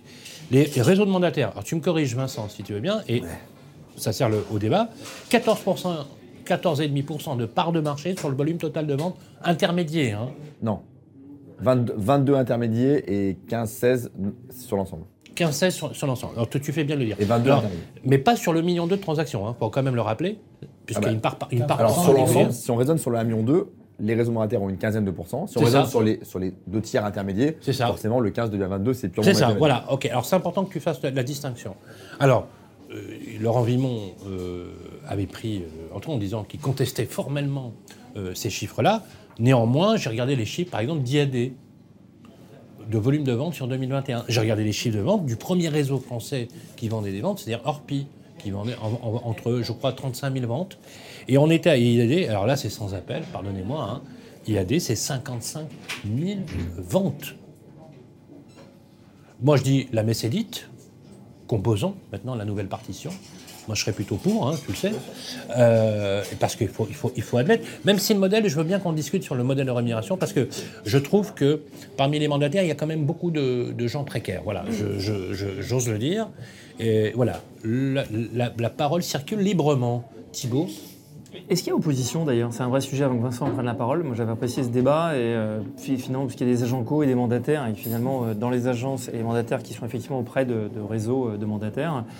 Est-ce que c'est pas plutôt, euh, il y a plutôt à regarder du côté de l'organisation de ces réseaux, de ce qu'ils proposent? C'est peut-être ça le sujet euh, euh, finalement que de l'o- c'est peut-être là où il faut regarder. Donc Vincent, euh, oui, apporte-nous tes lumières. Bah, un point sur les chiffres et puis un point sur l'organisation. Sur les chiffres, deux sujets que tu, que tu soulèves. D'où viennent les données les parts de marché et puis le revenu moyen par mandataire versus le revenu moyen par agent. Euh, Pardonne-moi, Vincent, mais tu es d'accord que le débat, c'est bien qu'on l'ait Ah mais c'est super bien qu'on l'ait, mais je, vais expliquer pourquoi j'estime que j'y apporte une, pierre plus précieuse que, que- les agences vitrées et je vais, le démontrer. Sur les parts de marché, bon, euh, j'ai interrogé euh, une cinquantaine de réseaux, on a beaucoup travaillé, je sors des chiffres qui sont à peu près les mêmes que la FNAIM. Donc si, et la FNAIM, qui a quand même une institution... euh, Quand tu dis réseau, tu prends lesquels de réseau Réseau de mandataires. Ah, réseau mandataire, Ouais. d'accord. Ah, Si la FNAIM, 50 qui est Combien il y a l'euro- de réseaux de mandataires en France Une centaine, Ah, quand même. mais dont, dont, euh, 90% des mandataires sont dans les 10 plus hauts. Si la FNAIM, plutôt représentante des agences physiques, et si la maison des mandataires, plutôt représentante des réseaux de mandataires, arrive peu ou prou, et avec une marge d'erreur d'évidemment à un point ou deux points, personne ne peut prétendre à, à quelque chose de plus fin. D'ailleurs, personne ne peut prétendre non plus à savoir si le PAP c'est 30 ou 32 ou 28. Bon voilà. Si ces deux organisations-là estiment que, en gros, les réseaux mandataires au 31 décembre 2021 avaient 22% de part de marché, qui peut venir honnêtement les contester? Bon, premier point, je pense que ce point-là, pour moi, il, ne doit pas porter de débat en volume. Ça, c'est le premier point. Sur la rémunération moyenne par agent, bah, moi, si j'observe l'écosystème, il y a d'un côté les mandataires et d'un côté les agences vitrées. Du côté des mandataires, je connais un peu. Celui qui sort les chiffres, c'est moi. Dans un baromètre qui sort chaque année, dont la première édition est sortie en avril 2021, la deuxième en avril 2022. Pour ça, c'est pas compliqué. J'interroge les réseaux de mandataires, je prends leur chiffre d'affaires, je regarde le nombre de mandataires en ayant une méthodologie que je précise très clairement dans le baromètre, qui est de dire Laquelle? On peut pas prendre le nombre de, on peut pas comparer le chiffre d'affaires de 2021 au nombre de mandataires au 31 décembre. Il y en a qui viennent d'arriver depuis un mois, depuis deux mois, depuis trois Ah, mois. Oui, oui. Attends. Oui, oui. Tu veux dire que ça diluerait le. Et donc Ouais, l'hypothèse bah oui. que je prends et qui est contestable sur la méthode, c'est de dire je prends la moyenne entre le nombre de mandataires à la fin de l'année 2020 et la fin de l'année 2021. En gros, je prends le nombre de mandataires au 30 juin. Et j'estime que Mais Tu fais quoi Tu fais une règle de 3 je fais une règle de 3, logique, de dire au 30 juin, parce que j'estime que ceux qui sont arrivés à partir de septembre, même s'ils ont commencé à En produire... fait, tu fais une moyenne pondérée qui Voilà. permet de donner un chiffre relativement. Donc je prends le chiffre d'affaires global et je me Oui, dis, en euh, gros, ils étaient oui. 40 000 au début de l'année 2020, ils étaient 45 000 à la fin, je prends 42 500. C'est précisé. Alors, Donc, en avec chiffres. une- Attends, concrètement. venir. Mais ce que je veux dire, c'est que c'est c'est important, le point de, de forme est important. Je sors un baromètre d'une quinzaine de slides dans lequel chaque chiffre est expliqué, chaque méthode de calcul est expliquée, et on peut la contester. On peut me dire non, tu aurais pu prendre à, à fin septembre, ok, bon. Et j'arrive à, à sortir des chiffres que je vais présenter. Et de l'autre côté, des agences vitrées qui viennent en débat et qui me disent Moi, j'ai un mec dans mon agence Century 21 qui fait 150 000. Mais on peut pas débattre comme ça. Non, mais soit on fait de chaque côté un vrai effort d'analyse Ah, tu veux dire rigoureux. et Ah. Non, mais chez Guy Hockey, Oui, zéro tu, chiffre. tu- tu veux dire qu'on trouve. Mais attends, euh, je connais un mandataire, il, a, il, a- il fait euh, 300 000 euros de chiffre. Est-ce que est-ce que c'est ce que moi je dis? Non. Non, moi j'interroge tout le monde et je sors les chiffres. Ce dire, c'est que j'ai toujours du mal quand on Oui. m'oppose. Non, mais je suis pas d'accord avec toi. Quand on fait sur, le sur débat ce que tu forme. dis, sur ce que tu non non, je suis- est-ce que- pardonne-moi, mais je suis Bah pas si. d'accord avec toi. quand- non non. Non, non. je- Est-ce que tu sais combien fait non, non, non. 21 de chiffre d'affaires? Non, est-ce Non, que tu le sais pas parce que c'est pas, c'est pas publié. Non, non, attends, excuse-moi, ça fait longtemps qu'on se connaît, donc sois pas de mauvaise foi là-dessus. Quand tu dis euh, qu'à chaque fois on t'oppose le fait qu'on ait un négo ou deux négos qui font un carton en chiffre d'affaires, c'est pas vrai. Bah, quand on prend 650 Non, 000, non, c'est non. loin d'être la moyenne. Mais je vais, je vais aller plus loin, je vais aller plus loin. Non, non, non, Ce que non, je veux non, dire, c'est mais que moi je, je serais prêt à. caricature- caricature Oui, mais pas le- alors, attends, attends, attends. Guy Hockey, on ne sait pas ce qui se passe. La Forêt, on ne sait pas ce qui se passe. Century 21, on ne sait pas ce qui se passe. Nestlé, on ne sait pas ce qui se passe. La Bourse de l'immobilier, Mais on pourquoi sait tu pas dis ce qu'on qui se sait passe. pas ce qui se passe? Ils publient aucun chiffre. On ne connaît pas leur Mais chiffre si, d'affaires. mais si, non, non, je bah, je mais te non. défie les- je te défie de les trouver. Ils n'ont aucun chiffre euh, sur le chiffre d'affaires. Ils n'ont aucun. euh, on ne sait pas le nombre de transactionnaires qu'il y a dans les réseaux. À contrario, les réseaux mandataires, que ce soit sur Meilleur Réseau, qui n'est pas mon site, hein, donc je fais même pas de la pub pour le mien, ou le mien, on tient un jour le nombre de producteurs, le chiffre d'affaires. Tout ça pour dire. Et après, je, je réponds- alors, je te et répondrai. après, je fais le point de fond. Moi, j'aimerais qu'on réponde Attends, et après- Moi, je suis pas après- d'accord. et après, je fais le point de fond. Et après, je fais le point de fond. Ok, D'accord. Le point de forme, c'est que qu'ils apportent la même transparence que les réseaux monétaires apportent. Ça, c'est une demande, j'ai déjà fait plein de fois à plein de patrons de réseau. Mais on ne peut pas arriver en disant tes chiffres, euh, c'est de la merde. Moi, je connais trois mecs dans une agence je ne sais où qui font plus. C'est pas de la même rigueur. Et maintenant, sur le fond. D'accord. Et maintenant, sur, Sur le le fond, je vais répondre. et j'aimerais quand même que tu dises, si tu me permets, Ouais. parce que on se connaît encore une fois suffisamment depuis longtemps pour que je puisse me permettre de te le dire. J'aimerais que tu nous dises aussi quelle est la- un peu la, la faille du réseau de mandataires. Est-ce qu'il y a quand même des, des choses à améliorer Eh ben, quoi mais- mais il y a- Alors, alors, je tout n'est pas beau. oui. Non, mais voilà, tout n'est pas Oui. beau que d'un côté. quoi. Oui, Voilà. mais qu'on fasse tous le même effort de transparence, on pourra comparer, c'est comparable. D'accord. Ça, le point, je pense que le message, il est passé. Et c'est Mais on est en, on est Et en franchement, de ce Vous êtes- côté-là, Vous êtes d'accord, mes- messieurs? Oui. Ok, d'accord. tu, tu connais le, le- Franchement, là, je m'adresse à un expert. Est-ce que tu peux me dire. est-ce que tu peux me dire le chiffre d'affaires moyen par, euh, par mandataire? C'est moi qui l'ai sorti, c'est 35 000. On va y venir, on va l'expliquer, on va le justifier. Est-ce que tu connais le chiffre d'affaires moyen par conseiller chez Century 21 Non, techniquement, non. On n'a pas ces chiffres-là. Maintenant, sur le fond de l'affaire. Le 35 000, c'est moi qui l'ai sorti. Donc je suis hyper à l'aise avec. 35 000 euros par moyenne en faisant la méthodologie que j'ai donnée par an d'honoraires. Le, nombre de, le chiffre d'affaires total publié par les réseaux divisé par le nombre de mandataires au 30 juin de l'année en cours. Bon, voilà. Ce chiffre-là, il était plutôt à 34, 35, 36 avant. Il a baissé, il a baissé entre 2017 et 2020. Et il est remonté en 2021 parce que le chiffre d'affaires a plus augmenté que le nombre de mandataires. Assez logique. 35 000. Maintenant, dans les réseaux, qu'est-ce qu'on observe quand on les regarde? 35 000 euros. Euros Dans la poche du mandataire. Générés. Donc tu prends le chiffre d'affaires, tu rétrocèdes les 70% Les 30%. et tu fais un calcul. les 30%. Donc en gros, ils génèrent 35-36, ils reversent un tiers à leur réseau, il leur reste 24-25 en moyenne par mandataire. Ok? Ah, et donc on n'est pas loin des 17. euh, on, est, on, est sur un 2000, on est sur un 2000 euros en moyenne par mois. Ok. Là-dessus, qu'est-ce qu'on observe si on rentre dans sur des- lequel il y a 37% de charges sociales environ, plutôt, plus le reste. plutôt 20 si tu es un auto-entrepreneur, mais ok. Et ça dépend des territoires où vous êtes. Auto-entrepreneur, c'est. Plutôt agent 23, co, 24, excuse-moi. euh. Ouais. 23 années. Qu'est-ce qu'on observe dans, Ok. dans- dans les réseaux, et, et peu importe la taille des réseaux? Il y a un tiers de gens qui ne produisent quasiment pas, un tiers de gens qui ne produisent quasiment pas, et moi je l'assume tout à fait, un tiers de gens qui produisent moyennement, qui en vivent, et un tiers de top producteurs. Bon. Si on enlève le tiers de gens, mais moi j'assume, hein. si on enlève le tiers de gens qui produisent pas, parce qu'ils sont en Donc fait- ça explique le ratio de, de vente par, par mandataire qui est faible, on est d'accord. Et donc le 35, C'est de la longue traîne. C'est de la longue traîne. C'est la longue traîne. Et donc C'est le c'est 35, la- l'autre Pareto à l'extrême. Voilà. Et si le 35, on le ramène sur ceux qui produisent, on enlève le tiers qui ne produit pas, qu'on pourrait retrouver peut-être pas très loin dans les, dans les agences vitrées avec des indépendants, mais je n'ai pas les chiffres, je ne veux pas les La même chose. Je ne, bah, tu vois, tu- bah, parfait. Et ben le 35 devient 50. Donc moi, le modèle que je défends, Ouais. on peut après dire c'est pas assez, c'est trop. À Paris, c'est sûrement pas assez, mais pour vivre en, en province, c'est sûrement très bien aussi. Honnêtement, un mandataire aujourd'hui qui bosse dans un réseau, en moyenne, il est plus proche des 50 000 euros de commissions générées par an que, que, que- que des 20. Voilà. Voilà ce qu'on peut Ok. dire. Et il y en a qui font beaucoup plus. Je te propose qu'on débatte autour parce que ce que tu as dit quand même. euh, j'ai voilà. voulu, voilà. On n'a pas les mêmes chiffres, donc à mon avis, ça va être. Oui, mais moi je l'ai. Oui, mais t'as Non, pas comme non, chiffre. comme chiffre. Non, mais attends, en mais attends, vous avez les je mêmes. vais- En vrai, vous avez les mêmes, Voilà. sauf que la méthodologie, c'est je prends le chiffre d'affaires global, je divise par le nombre de mandataires d'un côté, et de l'autre, c'est j'ai une forme de pondération, Oui. à laquelle je souscris d'ailleurs, parce que nous, on a un programme d'accompagnement de mandataires. Et on- ce programme dure six mois parce qu'il faut bien, c'est bien ce qu'il faut entre le moment où tu commences à mettre en place des actions et le moment où tu commences à générer un compromis. Sébastien, combien gagne un mandataire? Je, je- les chiffres que Non, Vincent mais a toi, donnés. toi, toi, ce que tu vois, Ouais. les mandataires que tu Oui. euh, même, même si c'est un exemple qui n'est pas euh, représentatif de l'ensemble, combien, combien Est-ce qu'ils gagnent, 20 leur- entre est-ce 20 qu'ils gagnent leur vie? Est-ce que c'est un vrai projet professionnel? Ben, en fait, est-ce qu'on gagne la... Ah, c'est autre chose. Est-ce qu'on gagne sa vie? Ben, Ça dépend de la définition qu'on en met derrière. Et moi, je fais... Parlant... Là, pour le coup, même si j'aurais des choses à redire sur le modèle, euh, là, pour le coup, ben, on a le droit de vouloir avoir une activité d'indépendant où on déciderait de s'arrêter à 4 heures pour aller chercher ses enfants à l'école. Comme un Où on pourrait décider... Mais comme un agent commercial. Et Ben, c'est comme un ça agent que fou. la grand-mère de ma femme disait il y a de bonnes bêtes sous tout poil. Donc, très sincèrement, je pense qu'on se trompe de débat, en fait. Ce sont tous des indépendants qui ont le droit de vouloir s'organiser comme ils l'entendent, de vouloir faire 30 000 euros de chiffre d'affaires s'ils le souhaitent, parce qu'ils ont décidé d'avoir un équilibre pro-perso, parce que le conjoint gagne bien sa vie, parce qu'ils sont dans une zone rurale, peu importe la raison. Donc je défends le fait que chacun puisse incarner sa propre vision euh, de l'entrepreneuriat. C'est plus difficile en agent co parce qu'on va pas se mentir, les règles dans l'agence permettent pas toujours à l'agent co de faire ce qu'il veut. Ça, on peut malgré tout le dénoncer parce Oui, que ça vrai. reste quand même très fréquent. Donc ça, c'est ce qu'on pourrait dire. Maintenant, sur le débat en tant que tel, euh, moi, je fais partie de ceux qui pensent plutôt qu'on a 30% du marché qui nous échappe. En fait, c'est bien les guerres de clochers, c'est cool. Mais à la fin, notre principal concurrent, c'est le particulier, il continue de truster 30% Pour toi, des c'est parts guerre de de marché. clocher. Ah, C'est que, c'est- c'est que une guerre de cocher. C'est mandataire agence, c'est les agences de papa contre les agences de papy. C'est, enfin, tu vois, c'est, c'est- en fait, nos clients méritent mieux que ça. Bah, les agences de papa, c'est pas franchement une réussite, mais enfin bon. Alors, sans aller, là, sans aller là, sans aller là-dedans. c'est quand même Juste- une, une formidable usine à incinérer des ponts propres, quand même. Par 13 contre, millions. par contre, ce qui est certain, ce qui est certain, Sylvain, c'est que euh, tu parlais de précarité tout à l'heure. Il y a un livre de Lise Bernard qui s'appelle La précarité en col blanc. Que nous avons reçu à Radio Imo, Bon. qui est éloquente. Donc, c'est un livre sur la précarité des agents commerciaux. D'ailleurs, dans son exemple, c'est plutôt une immersion en agence, absolument. ah, parce que le livre date un peu, donc les mandataires n'étaient pas encore au niveau auquel ils sont aujourd'hui. Euh, des gens comme nous, Une sociologue spécialisée dans. en- coachs, etc., etc., techniquement, un programme d'accompagnement pour des mandataires, ça ne devrait pas exister. On ne devrait pas exister si les mandataires étaient au rendez-vous de leur promesse, qui est une promesse de présence, qui est une promesse de formation, qui est une promesse d'accompagnement.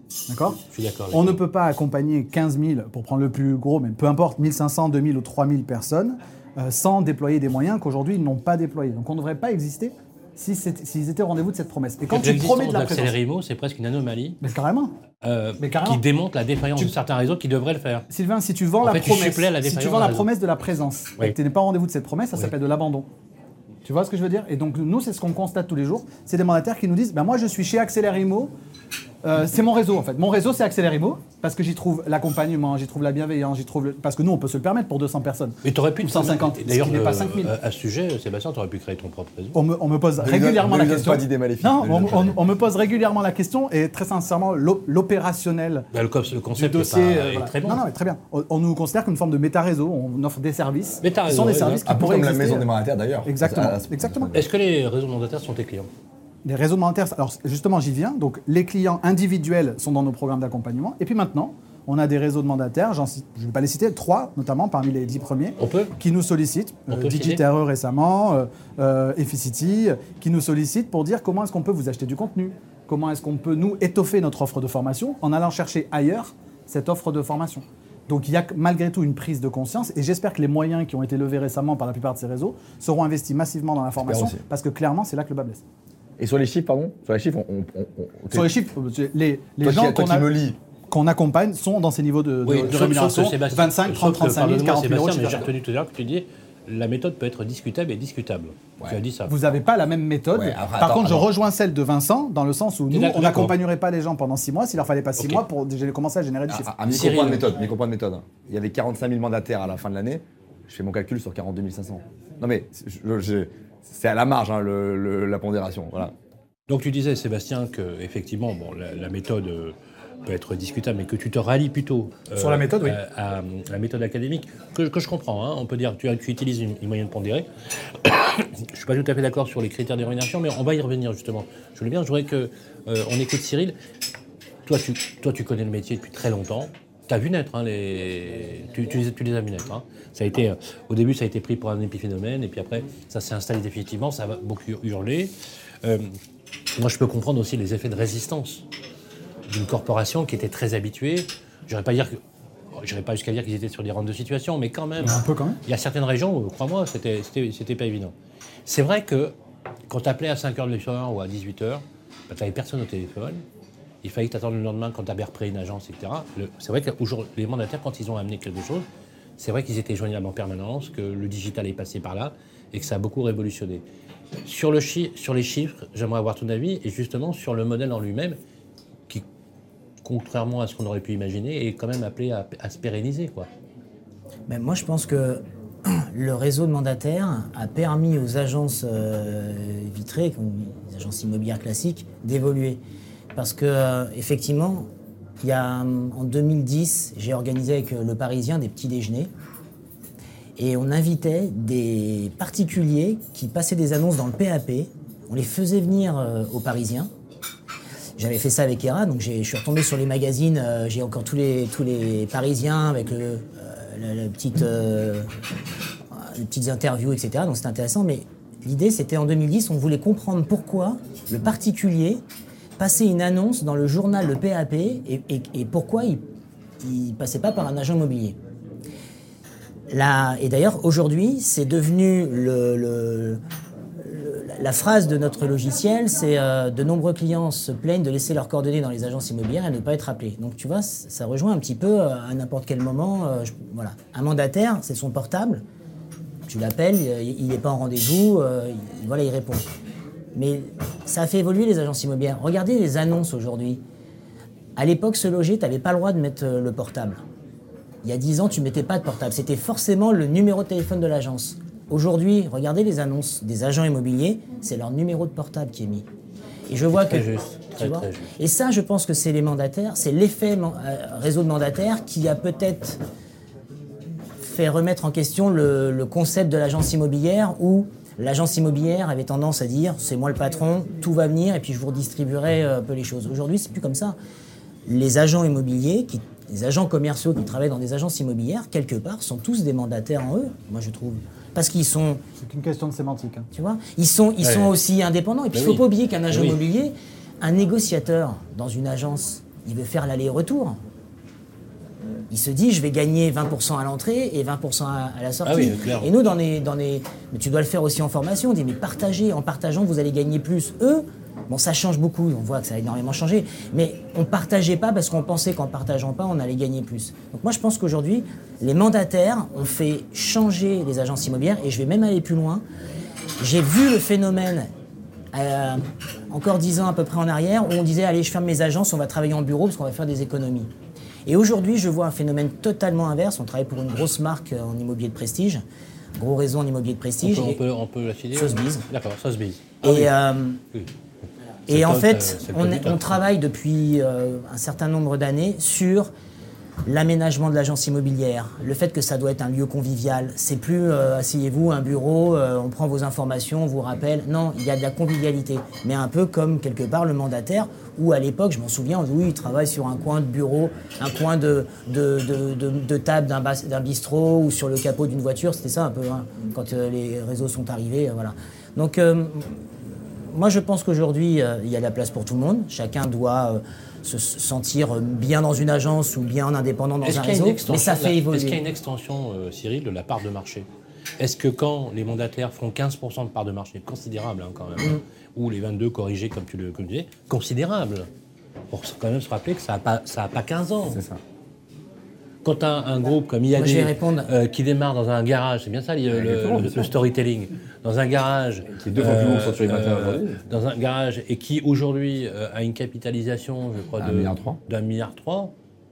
Waouh quoi, c'est de la folie. Ou quand euh, on a euh, Michel Lebras qui rachète à euh, euh, Sylvain Caster, euh, voilà, à son âme, euh, qui, est décédé, décédé lui aussi tragiquement d'un accident du LM. Euh, à l'époque, il y a 400 mandataires. Aujourd'hui, euh, propriétéprivée.com, c'est 4000, pratiquement 4000 mandataires, plus, des- un- pas mal de projets de croissance. Et que c'est un groupe comme euh, euh, Abenex, euh, Pragma, euh, où il lève 100 millions d'euros, euh, c'est du jamais vu, quoi. Tout ça, pour toi, ça a donné un. Moi, je pense que ça a fait évoluer les choses. Et, et, euh, l'histoire de guerre de clocher, je, je dis sous, mais ça fait 20 ans que je leur dis ça. Arrêtez du- de dire du mal de votre voisin. Parce que je reviens à mes petits déjeuners. Les particuliers qui passaient des annonces dans le PAP, Ouais. qu'est-ce qu'ils disaient? Ils disaient du mal, les agents? Mais bien sûr, les agences immobilières ne nous rappellent jamais, on est considérés comme, euh, voilà, comme euh, moins que rien. Et puis, on leur posait la question, mais comment avez-vous fait votre estimation? Alors? Des agents immobiliers Ah, d'accord. Mais pourquoi vous passez en direct Euh, bah Parce qu'on économise. Ils nous prennent 40 000 euros. Moi, les 40 000 euros, je les mets dans ma poche. Ok. Vous cherchez? Oui, on cherche. Vous cherchez, ok, le site que vous utilisez pour chercher. Ah, bah on utilise ce loger parce que dans le PAP, euh, il n'y a pas suffisamment d'annonces. Et à l'époque, c'était l'acquéreur. C'était la tendance de l'honoraire payé par l'acquéreur. Donc en deux mots, quand tu analyses la chose, le propriétaire passait en direct pensant économiser la, la- la commission, qui n'allait pas payer puisque c'est celui qui achetait qui payait, et lui en tant qu'acheteur, il passait par un agent immobilier ou un mandataire pour, pour, acheter, pour payer la commission. Donc je rejoins ce que tu dis, parce que nous on a une formation, on n'en fait pas beaucoup des formations, mais il y a une formation aujourd'hui qui est une formation que on, on- on propose à nos clients, c'est la découverte et suivi acquéreur. Ça fait 20 ans que j'explique à nos clients que le client le plus important d'une agence immobilière, c'est l'acquéreur. C'est le parent pauvre. Hein.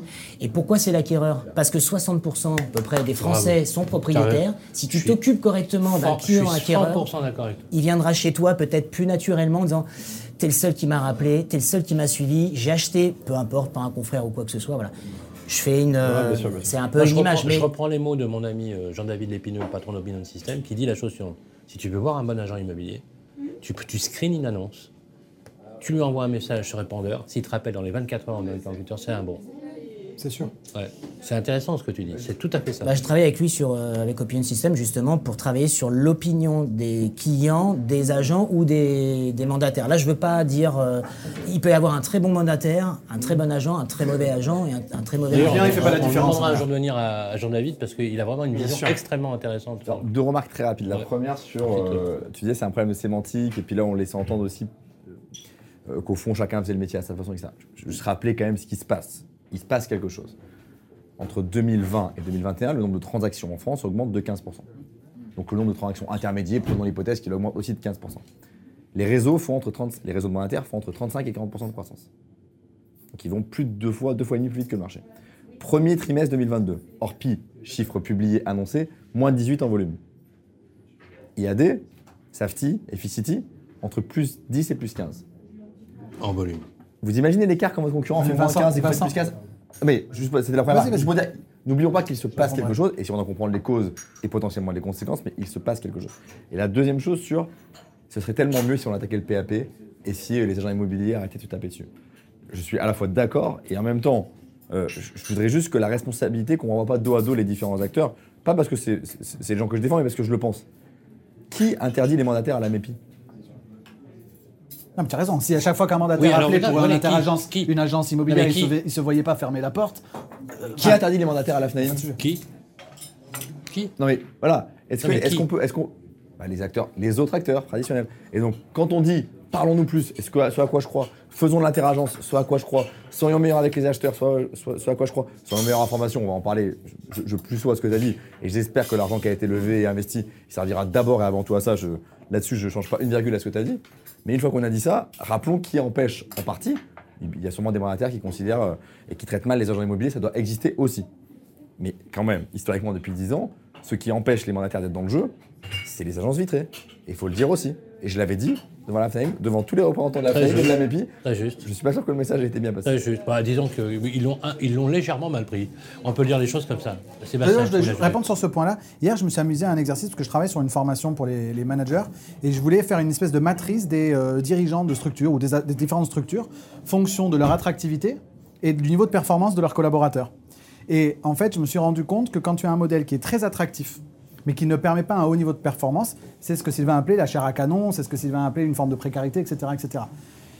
Et c'était pas l'objectif, puis à un moment donné, j'ai essayé de m'imaginer, mais quels sont les acteurs que je mettrais dans chacune de ces catégories? Et donc, quand tu parlais de croissance plus élevée que la croissance du marché, elle est aussi largement portée par l'attractivité du modèle, plus que par le niveau de performance des, gens qui sont à l'intérieur.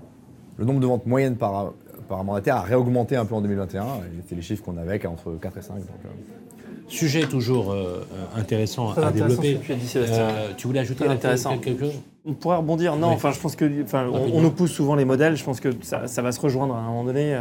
Et euh, il est certain que des réseaux d'agences euh, vont développer leur propre force de mandataire. Ça me paraît évident et ça sera nécessaire. Le, le format hybride, euh, c'est une logique. Enfin, c'est le courant de l'histoire et, ça ira dans cette direction. Donc, pour moi, on les oppose encore aujourd'hui, mais pour moi, cette guerre, elle est, elle est positive ou elle est bénéfique puisqu'on vient de dire que ça a encouragé les agences à, à améliorer leurs services. Donc, pour moi, c'est Ça va positif. plutôt contribuer à l'émergence d'un modèle hybride. Exactement. Donc non seulement ça fait du bien, puisque ça permet d'améliorer encore la qualité de service pour les clients, et puis euh, je pense qu'on ira vers un modèle hybride, Euh, et puis ça va se retrouver, euh, voilà, si on, si on- on- on- c'est consensuel, finalement à la fin. Absolument. Ça à se termine suivre. bien à la fin, donc ça c'est important. À suivre. J'ai un À doute, suivre pour, doute, mais, euh, pour clôturer notre superbe C'est ce déjeuner. qu'on c'est ce qu'on souhaite. On va euh, à suivre parler de digital, risque, opportunité, bien évidemment, mais c'est toujours aussi un débat à épisode, puisqu'on en parle tout le temps. Et ensuite, j'aimerais qu'on parle d'un sujet euh, qu'on- qui me plaît beaucoup, en termes de réflexion quasi philosophique, si je peux me permettre euh, l'usage. Euh, c'est le métavers. Voilà, le métavers ou métavers. philosophique que Euh, ou comment finalement dans une anthropologie urbaine et humaine nous ne basculerions pas, nous pas, dans un univers qui serait complètement éthérique. J'avais fait un reportage sur BFM Business, où j'ai le plaisir d'officier régulièrement, sur une maison virtuelle qui s'est vendue un million de dollars. Donc quelqu'un a payé un million de dollars pour être dans un univers métavers euh, d'un espace. Aujourd'hui, vous avez des gros acteurs euh, du secteur, des purs players de l'Internet, qui pensent qu'effectivement, il y a un nouvel univers, une nouvelle agora, une nouvelle communauté, une nouvelle communauté humaine. Euh, alors moi, j'y suis absolument farouchement opposé, puisque j'ai été éduqué, formé sur le tangible, hein, avec mon ami euh, Thibault, toi aussi. euh, On aime ce qui est, nous, on aime pouvoir toucher les les, tangibles. choses. Voilà, Non, c'est. N'en dites pas trop, messieurs. n'en et, dites pas et- trop. et voilà. Et donc, on- voilà, l'idée, c'est de clôturer sur, sur ces réflexions, comme quoi finalement, dans un dîner ou dans un déjeuner de professionnels de l'immobilier, on peut avoir de la hauteur de vue. C'est ce que je vous propose euh, de découvrir tout de suite après.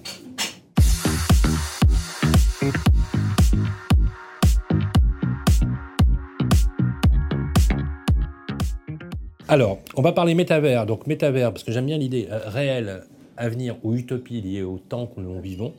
En tout cas, ça, euh, quand tu vois les masses financières, enfin, c'est juste hallucinant. Et bien sûr, le digital, risque-opportunité, mais c'est intéressant que quand tu parles du métavers, tu parles du digital, tu parles d'un numérique.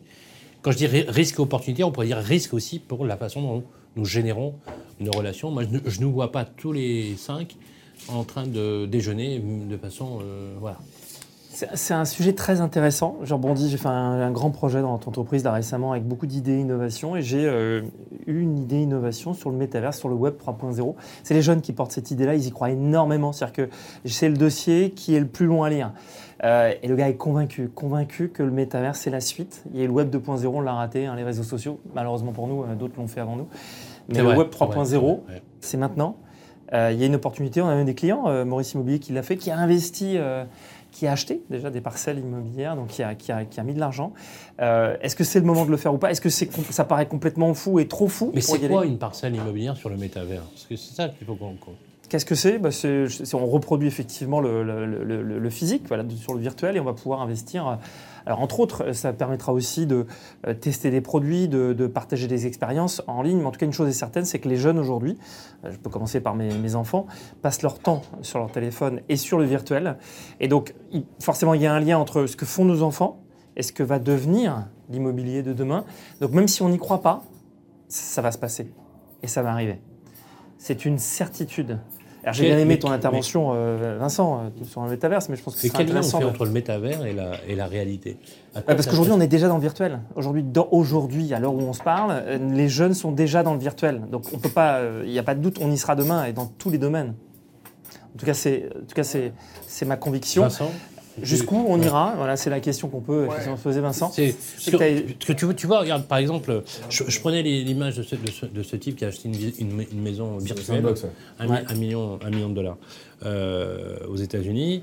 Le métavers, on a l'impression que c'est un univers, en fait, c'est un peu comme les crypto-monnaies, si tu veux. Des, euh, donc, on- donc, en fait, on crée de la valeur finalement avec rien, dans lequel on, on estime qu'il y a un lien avec le réel. Le problème, c'est quel lien tu fais avec le réel, quoi. tu vois?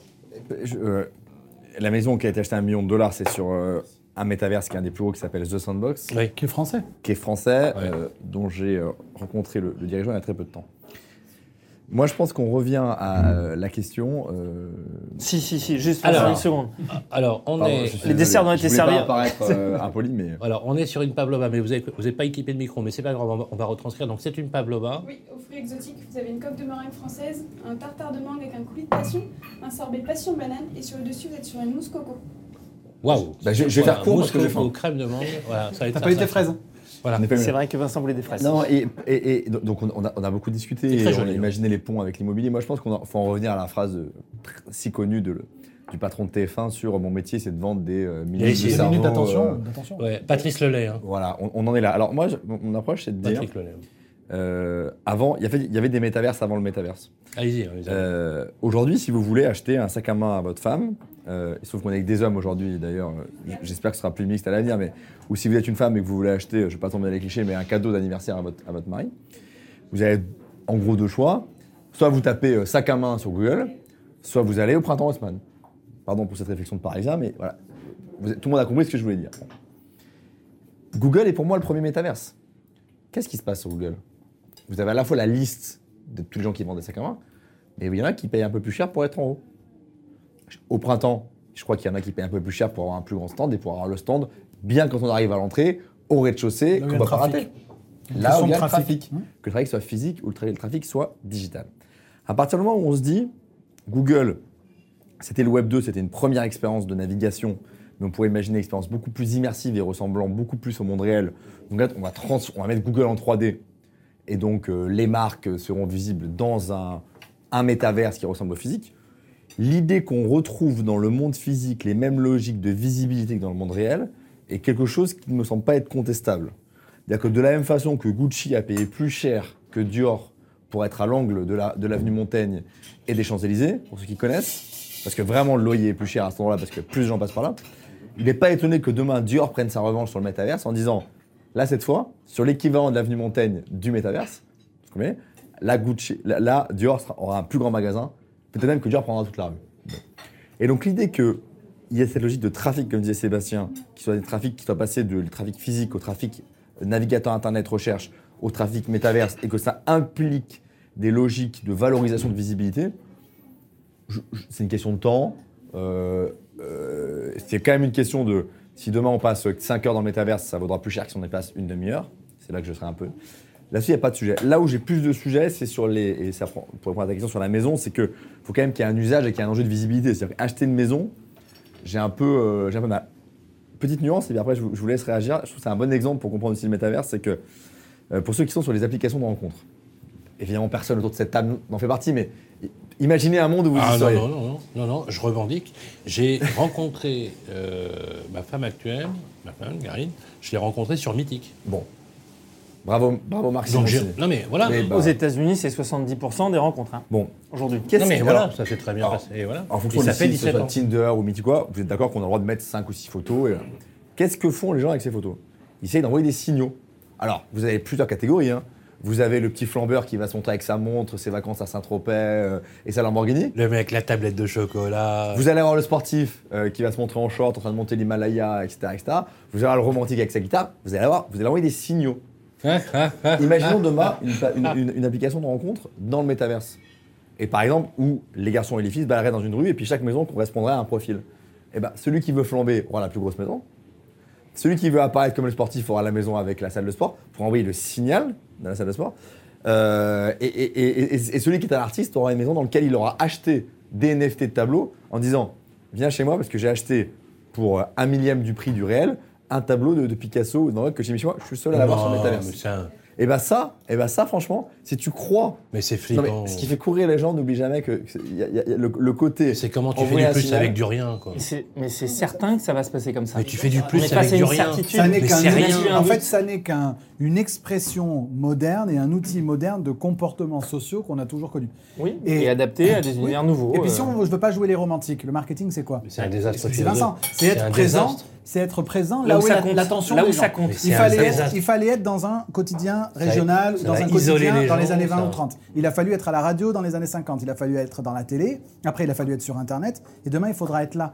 Est-ce que c'est oh, presque, est-ce que c'est une si grande révolution que celle qu'on veut nous vendre techniquement Non, Aujourd'hui, un parler- acquéreur, Non, mais attends, si on parle d'immobilier. Tu es en train de parler d'anthropologie, de sociologie. Tu parles d'évolution des comportements. Oui. Là, on parle de rien avec de rien. Quand on crée la radio, on crée un lien de communication avec tout le monde. Et- et- Est-ce que les gens, cette- là, tu, tu vois, pour, pour le coup, pour le coup, je suis pas d'accord parce que quand tu, quand, quand tu parles de radio, je trouve que ça crée du lien, vraiment, et ça, et ça rendu, ça, ça a décloisonné des territoires. C'est comme l'automobile. L'automobile aux États-Unis, ça a été une révolution. Le 57 côté ans, on a commencé par là. Moi j'en ai 49. Ouais. Les comportements des jeunes, et je pourrais te citer euh, le cas euh, effectivement de la fille de, de, de, de, la, de la- de la sœur de ma, de ma femme, j'ai toujours du mal avec ça, mais je vais y arriver, qui passe son temps avec des amis en ligne qu'elle n'a jamais rencontrés. Et elle discute avec elle des heures et des heures. Ça Elle ne viendrait pas pas à l'esprit, nous. Quand parce que le tu raisonnes par rapport à toi, par rapport à ton comportement, justement anthropologique, social. Nous, on aime toucher, on aime voir, très bien, on aime se déplacer, mais effectivement, bah, les jeunes générations ont complètement changé, ont complètement bougé par rapport à ça. Et t'as un effet signal. Est-ce que tu penses que les gens achètent une Rolex pour regarder l'heure? Non mais franchement, non mais franchement. Tout est dit, tout est dit. Et, Non, je, c'est et je- très- et je- et je plaide coupable. Non, mais tu sais quoi? C'est tout, tout à fait vrai ce que tu dis, oui, absolument. Ils achètent une Rolex pour montrer aux gens qu'ils ont une Rolex. Pour clôturer, pour vous dire que ça a existé, c'est là, ça va sûrement euh, ouais, éclore, mais ça va retomber. Je tombe, je rentre d'un dîner, il est, je sais pas, euh, minuit, quelque chose comme ça. j'allume la télé, je tombe sur une émission. Et l'émission, c'était euh, des gens qui se côtoyaient en virtuel depuis un an, deux ans ou trois ans, et qui pour la première fois se rencontraient. Hmm. En fait, du virtuel, il y a eu ce besoin de la rencontre, euh, de la rencontre oui. physique. Eh oui. Tu vois Donc, le, méta- euh, le métaverse peut être un super outil pour augmenter les expériences virtuelles que l'on vit actuellement. Moi, je serais ravi demain, de, plutôt que de faire un coaching de groupe sur Zoom, de faire un coaching de groupe où je suis dans, en immersion dans une salle, et il est prouvé que ça va arriver dans les prochaines années, sûr. où je saurai qui est à ma droite et qui est à ma gauche, et j'entendrai plus de manière plus forte dans mon casque la personne qui se trouve à ma droite que celle qui se trouve à ma gauche ou celle qui se trouve en face pour recréer une expérience que je vivrai dans une réunion. Je ne peux pas aujourd'hui réunir tous les conseillers qu'on accompagne dans une même pièce euh, le lundi, le mardi, le mercredi, le jeudi. Donc, c'est simplement pour Si, moi une si, expérience. à, à Bercy. Ouais, voilà, c'est ça. C'est juste une expérience augmentée Ouais, de l'expérience digitale qu'on fait aujourd'hui. Et Comme Mais là, dit il y a de Vincent, l'humain dans Oui, ton- oui, préfère- oui, mais ce que tu dis. Ah oui, il y a de euh, l'humain. donc, Alors que donc, je rejoins Vincent. Si on, on s'approprie ces outils-là et qu'on vient leur permettre de un peu plus humaniser presque notre ex- nos expériences digitales actuelles, il n'y a pas de raison que ça Mais c'est puisse pas le cas aujourd'hui. C'est-à-dire que c'est pas le cas aujourd'hui. C'est-à-dire que la désespérance et le vide philosophique sidéral qui touche nos sociétés modernes. J'invente rien, c'est pas moi qui, qui l'écris. Quand vous écrivez, euh, alors je, je sais qu'il est Daniel parfois- Cohen appelle ça la, la- la- la- la- la génération de l'extérieur. Voilà, absolument, la, génération de l'extérieur. Et, je, je vous invite à, à lire un livre qui s'appelle Le Mécontemporain de Alain Finkielkraut, euh, qui est extrêmement bien. Mais je, vous invite aussi à lire un livre qui a, qui un peu tombé aux oubliettes, euh, qui a été écrit par un philosophe extrêmement connu, qui était euh, aussi un ingénieur et, et un matheux, qui a fait l'école navale, c'est Michel Serres, qui avait écrit un livre qui s'appelle Le tir instruit. Le tir instruit ou l'intelligence collective. Il partait du principe que le, le futur est une intelligence collective. Léonard de Vinci fut un temps, dans son époque, avait appréhendé tout le savoir de sa génération en un seul homme. Aujourd'hui, on a un cerveau collectif. Dans le fond, on ne peut que- on ne peut qu'être d'accord. Non, non, non, mais, non, mais j'ai l'impression, tu vois, il y a un vrai discours autour de ça. quoi, je me souviens de mon grand-oncle qui se plaignait de voir euh, mon cousin euh, rester toute la journée devant MTV, donc c'était les années euh, 90, devant Ah MTV oui. à écouter Nirvana et à se laisser pousser les cheveux et à pas se laver.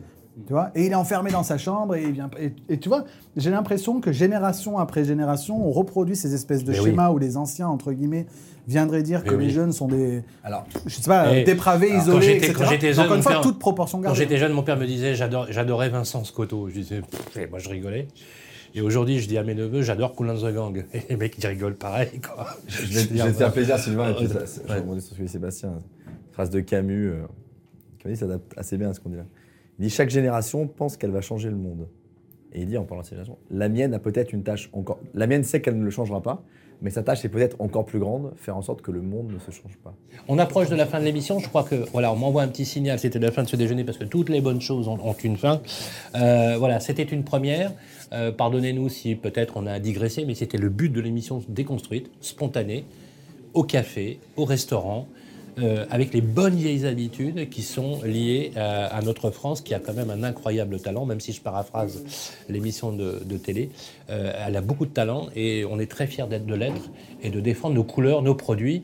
On va remercier effectivement euh, Sylvain Sandra pardon, de son accueil extraordinaire et merci à ces charmantes demoiselles qui nous ont servi ce repas exceptionnel. Merci en tout cas à vous.